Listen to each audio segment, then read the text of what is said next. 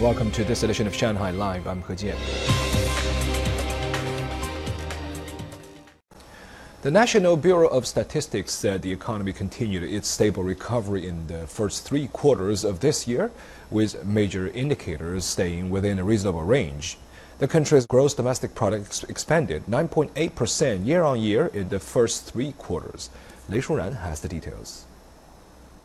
The country's economy expanded 4.9% in the third quarter year on year after increasing 7.9% in the second and 18.3% in the January through March period.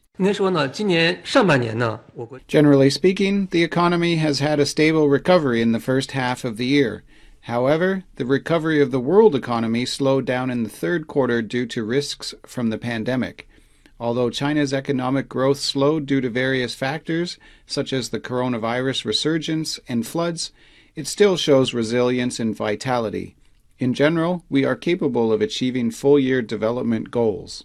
During the January to September period, 10.45 million new urban jobs were created, achieving 95% of the target for the whole year.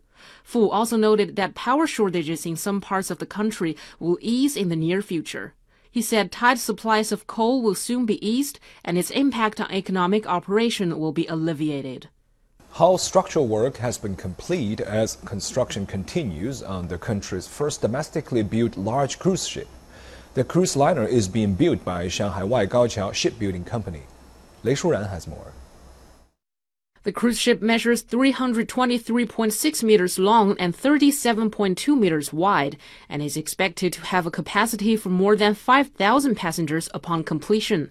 It will also be equipped with restaurants, shops, theaters, cafes, as well as a 10,000 square meter area for outdoor activities on deck. Cruise ships are a high value added product. Shanghai Waigaoqiao Shipbuilding Company is using advanced technologies to overcome difficulties.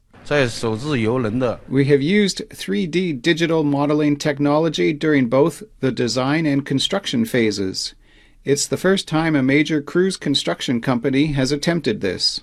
After moving to the in-stock assembly phase, more than 2,500 engineers and construction workers will be on board the ship every day.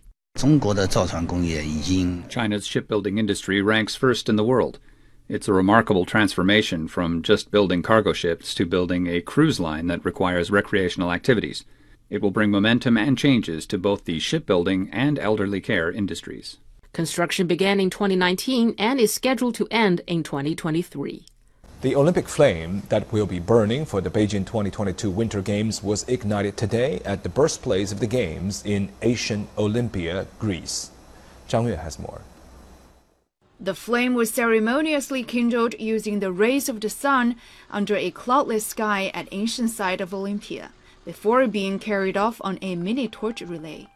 The public were not permitted to attend the event due to pandemic safety measures. During the ongoing pandemic, the Olympic flame has brought us confidence, warmth, and hope.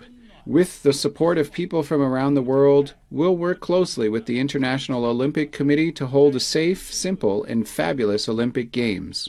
At the end of the ceremony, the high priestess handed over the flame to its first torchbearer, Greek skier Ioannis Antoniou, inside a stadium which hosted the first games centuries ago. The torch was then passed to former Chinese short track speed skating athlete Li Jiajun. The Olympic Games unite humanity in all our diversity. In these difficult times, we are all still living through. The Olympic Winter Games Beijing 2022 will be an important moment to bring the world together in this spirit of peace, friendship, and solidarity. Following the short symbolic torch relay, the flame was transferred to Athens and will be given to Beijing 2022 organizers tomorrow. The Winter Olympics will take place from February 4th to 20th, 2022, followed by the Paralympics.